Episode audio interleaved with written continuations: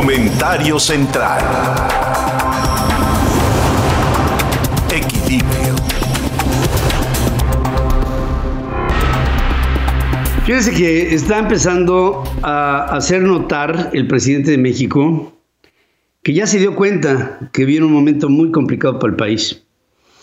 Y aunque él sabe, porque en su fuero interior por supuesto que lo saben, que él es la causa principal de la crisis por la que vamos a pasar, porque él es la causa principal, porque su gobierno ha sido un gobierno anticlimático, ha sido un gobierno que ha llevado a cabo una serie de contrarreformas que él considera necesarias y desde aquí nosotros nos damos cuenta de que lo que está marcando el presidente es la pauta de un gobierno que está tratando de gobernar al país con reglas y con formas que existieron en algún momento, no lo puedo negar, en el siglo pasado, pero que hoy, ante una nueva realidad, ante nuevas condiciones de la economía, de la vida política, del entorno planetario en todos los órdenes, de la tecnología, de las formas de gobierno, lo que está estableciendo el presidente de México es un gobierno tropical,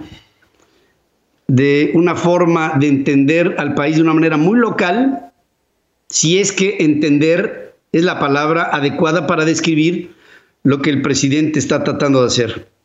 Pero el presidente se justifica y dice que estamos obligados a establecer la democracia en México para que haya contrapesos y equilibrios, ya que, fíjense lo que dice, si domina un solo partido, Morena, o existe un solo hombre fuerte en el país, él, se olvida el pueblo y se deja de ser este pueblo escuchado. Él mismo está describiendo lo que él mismo no debe de ser. Encabezó la supervisión de un programa que se llama Jóvenes Construyendo el Futuro, que no es otra cosa más que el subsidio a la incapacidad, a la inacción y a la holgazanería. Pero el presidente ahí tiene un recurso importante de reducto de votos. La democracia nos aporta cosas muy importantes. Una sobre todo, el que nadie se sienta absoluto en ningún nivel de la escala y que sea siempre el pueblo el que tenga las riendas del poder en sus manos. Yo me imagino que si el presidente no quiere que haya un personaje al frente del país o un partido político al frente del país, entonces él cree que él no es una persona que está dominando a México. No, él cree que él es el pueblo de México. Él cree que su voz es la voz de a quien representa, que es a todo un pueblo y que como todo el pueblo no puede gobernar, lo que sucede es que entonces está gobernando él solito. Y él solito es la antítesis de lo que él considera no debe de ser para México. Dice, la democracia no va a darnos un cuerno de la abundancia, ni significa que existirá más empleo o más prosperidad. Bueno, pues entonces, ¿qué es lo que pretende este señor? Si la democracia no va a dar bienestar, si la democracia no implica prosperidad, si la democracia no acarrea empleo y bienestar, entonces, ¿qué diablos es la democracia, presidente? ¿Qué es lo que estás esperando? Si tú consideras que no debe de ser México un pueblo de un poder absoluto en una sola persona, o en un solo partido, como lo eres y lo es Morena, y piensas que la democracia no trae bienestar, ya te diste cuenta que el objetivo de tu cuarta transformación, la verdad es que no sé qué sea, pero sí puedo entender que no es el México que los mexicanos queremos.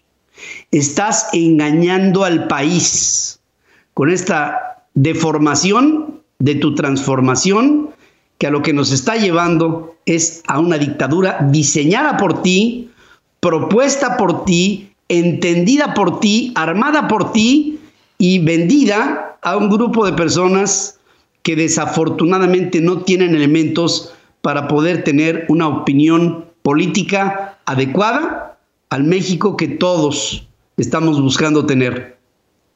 hemos hecho de ti un monstruo. Y digo hemos porque yo soy parte de México, aunque no comparta contigo un ápice de tus lamentables pensamientos que nos llevan a una, sí, ahora sí, dictadura perfecta.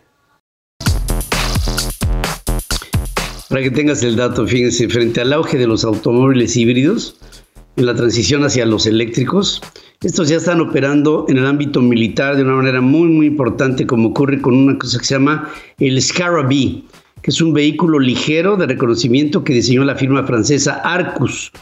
Yo le podría decir que este Scarabee es como, es como el, el Jeep del siglo XXI. No sé, no sé cómo describirlo, pero es un, es un sistema híbrido que le permite moverse en modo 100% eléctrico sin emisiones de CO2. Tiene un motor V6 turbodiesel de 304 caballos de fuerza y un propulsor eléctrico de 77 kilowatts. Eh, los números resultan interesantes tomando en cuenta que se trata de un todoterreno que debe de cargar el peso de su blindaje y el equipamiento militar que requiera. Este Scarabee está diseñado para misiones rápidas, contando con dirección en las cuatro ruedas, además de tener un tamaño reducido para facilitar su transporte a bordo de aviones del tipo C-130 Hércules. El Scarabee es un vehículo que no para nada ni nadie. O sea, es un vehículo todoterreno, hiper pesado, hiper equilibrado, porque no pierde el centro de gravedad y, y es un vehículo de guerra. Es un vehículo de guerra, digamos, adaptado a las reglas de la movilidad en el siglo XXI en términos de energía. Y este Scarabee como híbrido podría ser el principio de una transformación en todos los vehículos militares en los diferentes ejércitos en el planeta, para que tengas el dato. Para que tengas el dato en Francia, con el objetivo de evaluar la capacidad de sus satélites y otros equipos de defensa para contrarrestar lo que pudiera ser un ataque o disuadir, una amenaza, ha realizado ejercicios militares ideados para el espacio. Se trata del ejercicio Aster X, una prueba realizada mediante simulación digital en las instalaciones del Centro Nacional de Estudios Espaciales en Toulouse, en Francia.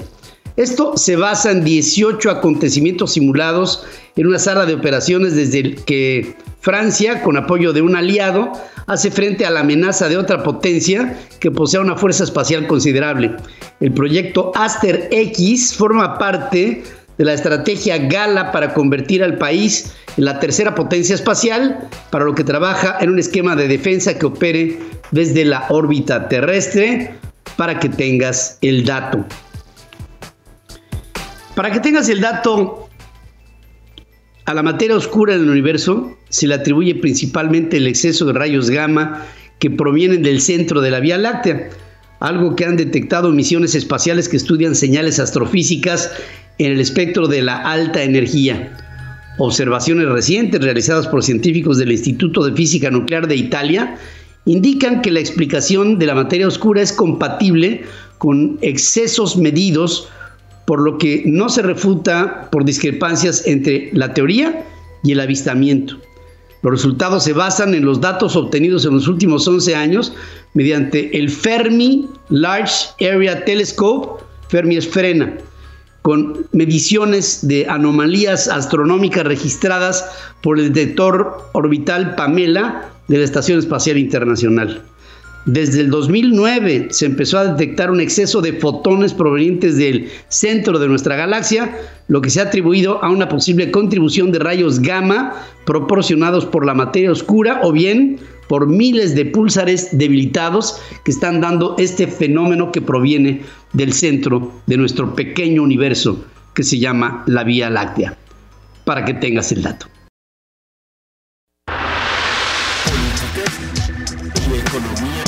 Política y economía en diálogo. Hablemos con Javier Treviño.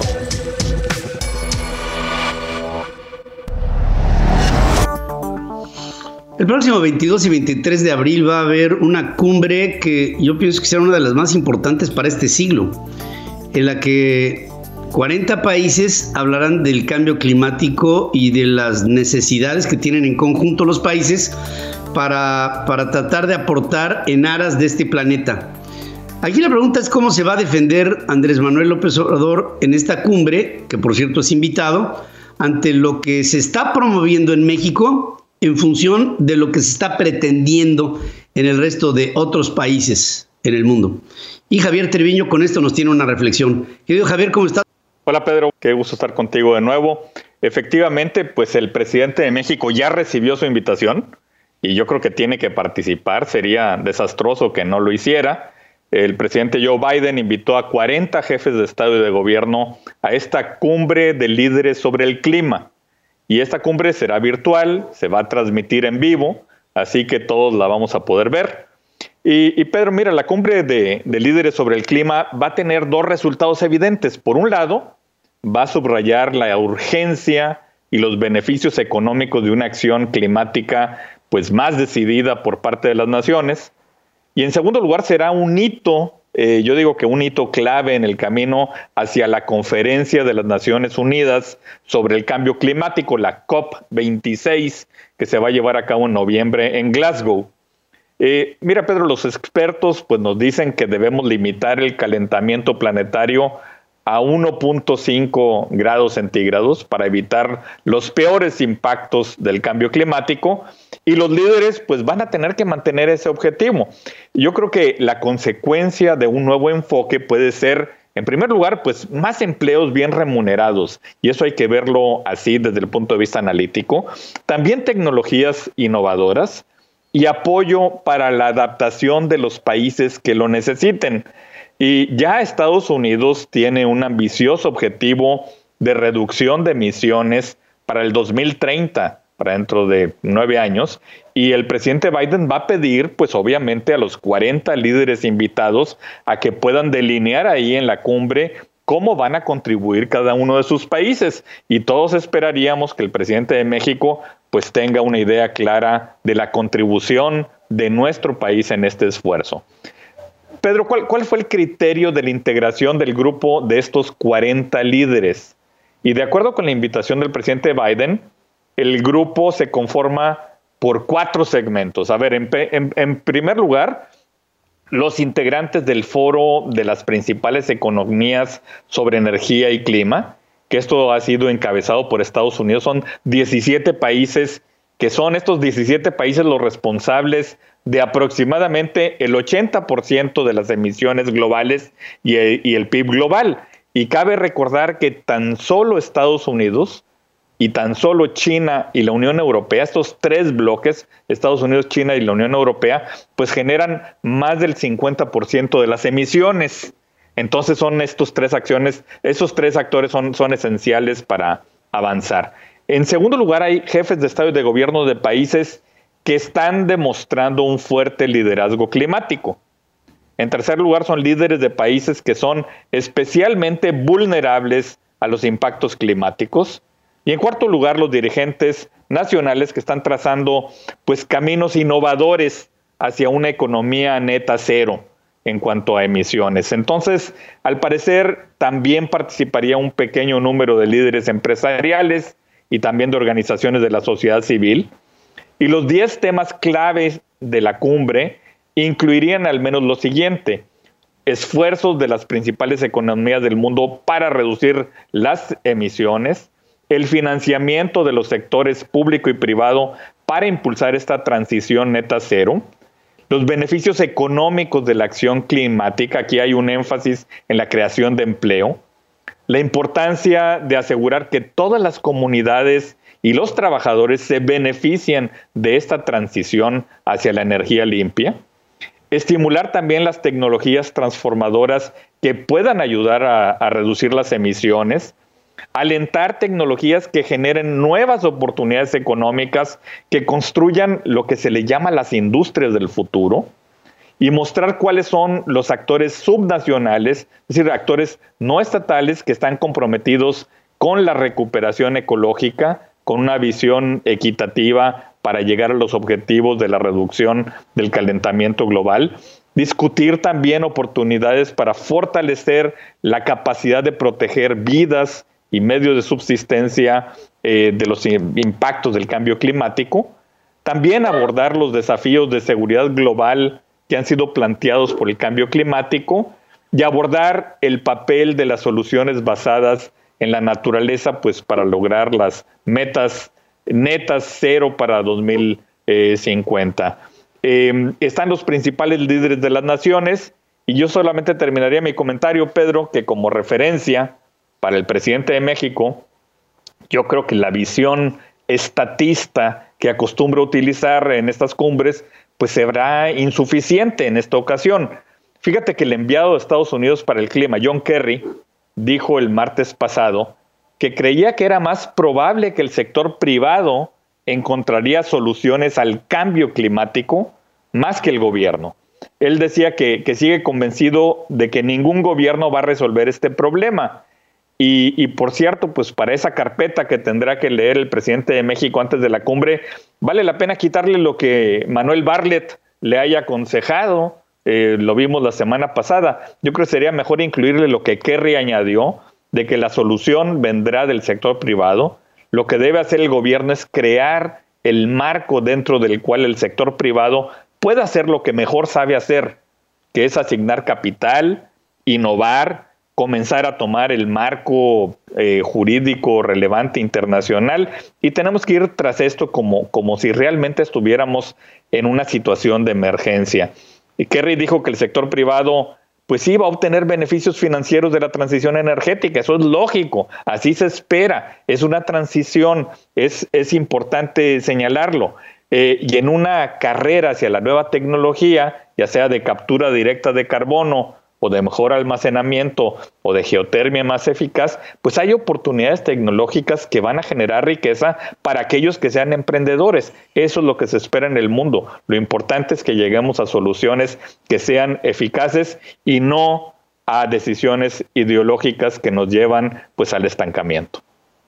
Sí, sí, es eh, sensatez, ¿no? Creo que esa es la, palabra. Estamos ante, estamos ante un mundo que requiere de una determinación absoluta para eh, pintar una raya y decir hasta aquí, no más, porque si no, pues es muy sencillo, las siguientes generaciones van a tener que lamentar lo que nosotros eh, no tengamos la capacidad para entender y para accionar en consecuencia.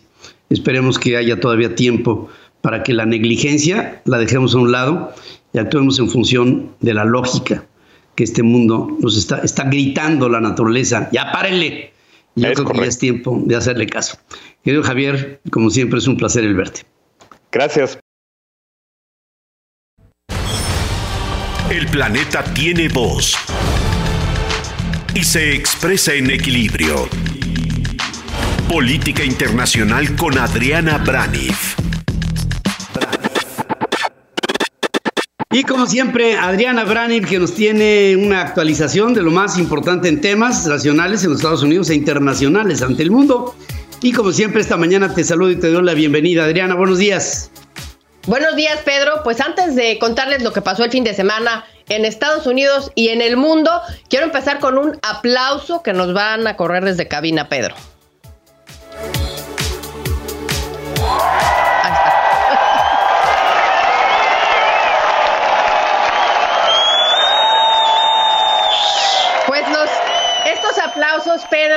Son porque a partir de hoy, aquí en Texas, ya se puede vacunar cualquiera que tenga 16 años o más. O sea, Texas se adelanta.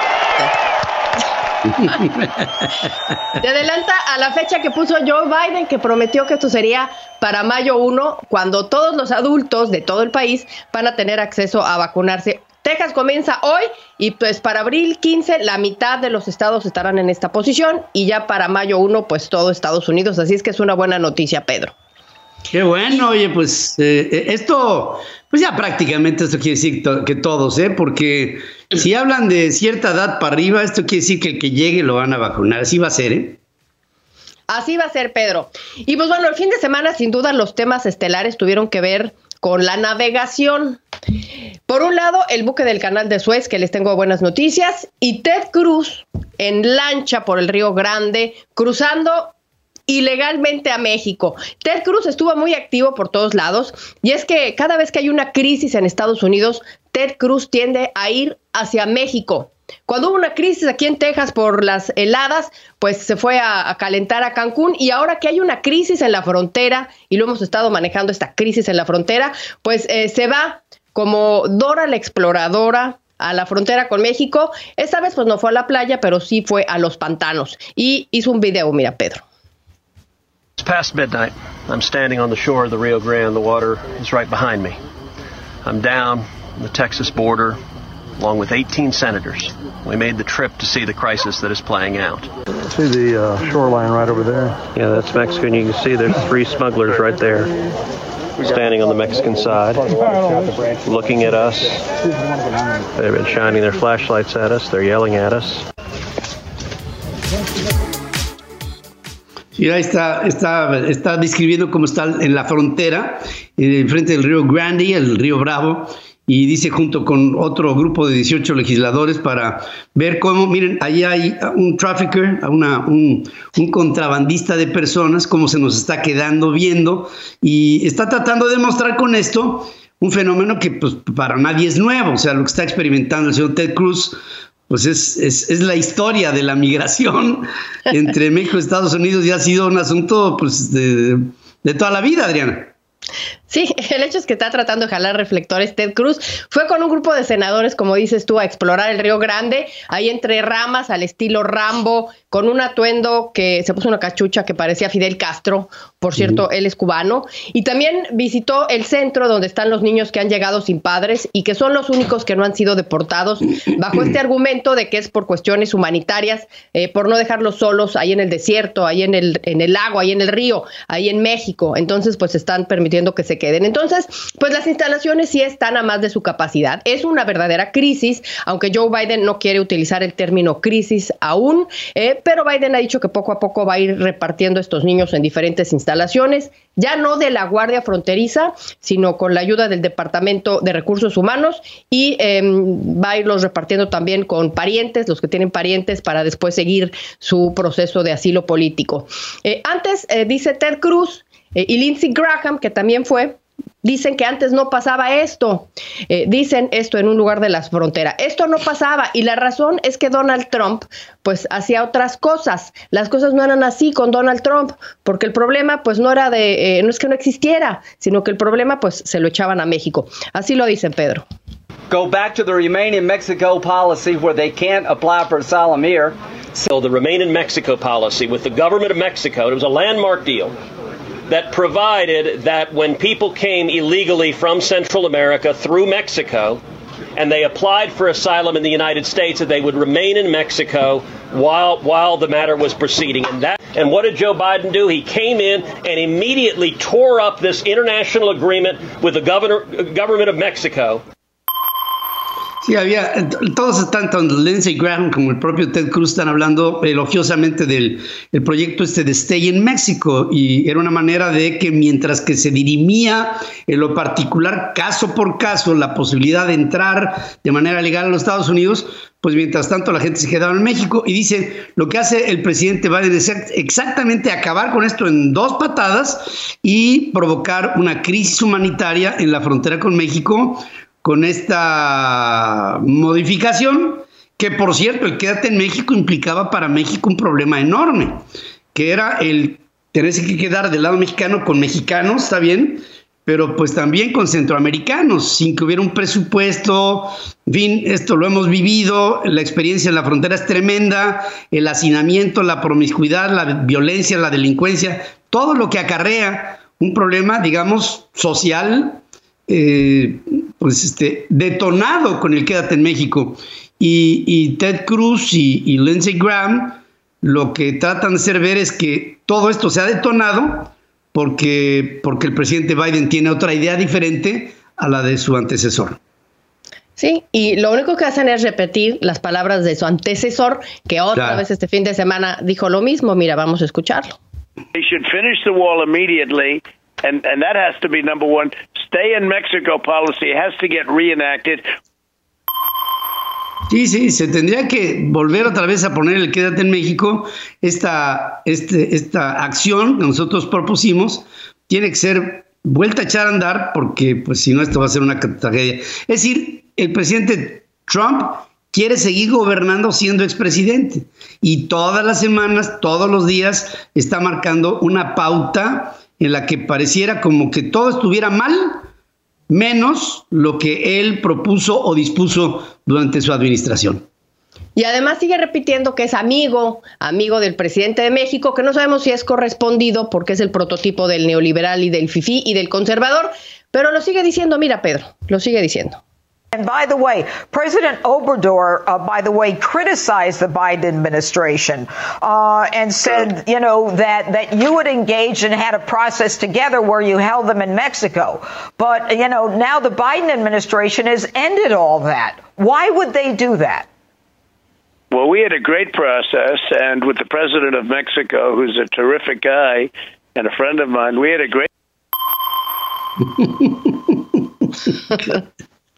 Bueno, eh, la, la, la, mujer le hace una pregunta muy a modo, ¿no? Al presidente Trump, diciéndole, oye, ¿por qué tendrían que cambiar todo esto? Dice, bueno, el presidente de México es un great guy con el que tenía yo una great friendship y todo great, great, great, pero pues sus políticas acaban siendo sus políticas, punto y se acabó. Insisto, este cuate está en campaña para el 2024, no tengo la menor duda. Así es, Pedro. Vamos a seguir este, escuchando de, Donald Trump.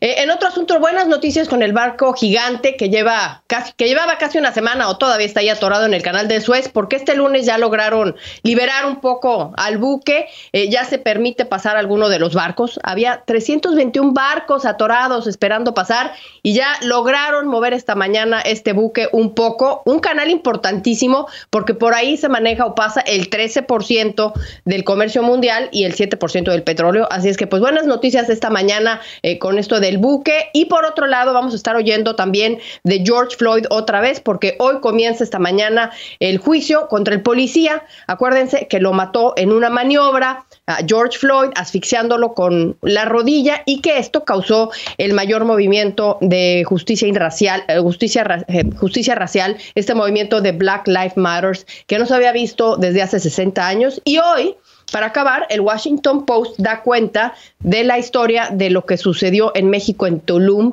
Dice, es algo similar y lo llama el Washington Post el eco de George Floyd en México.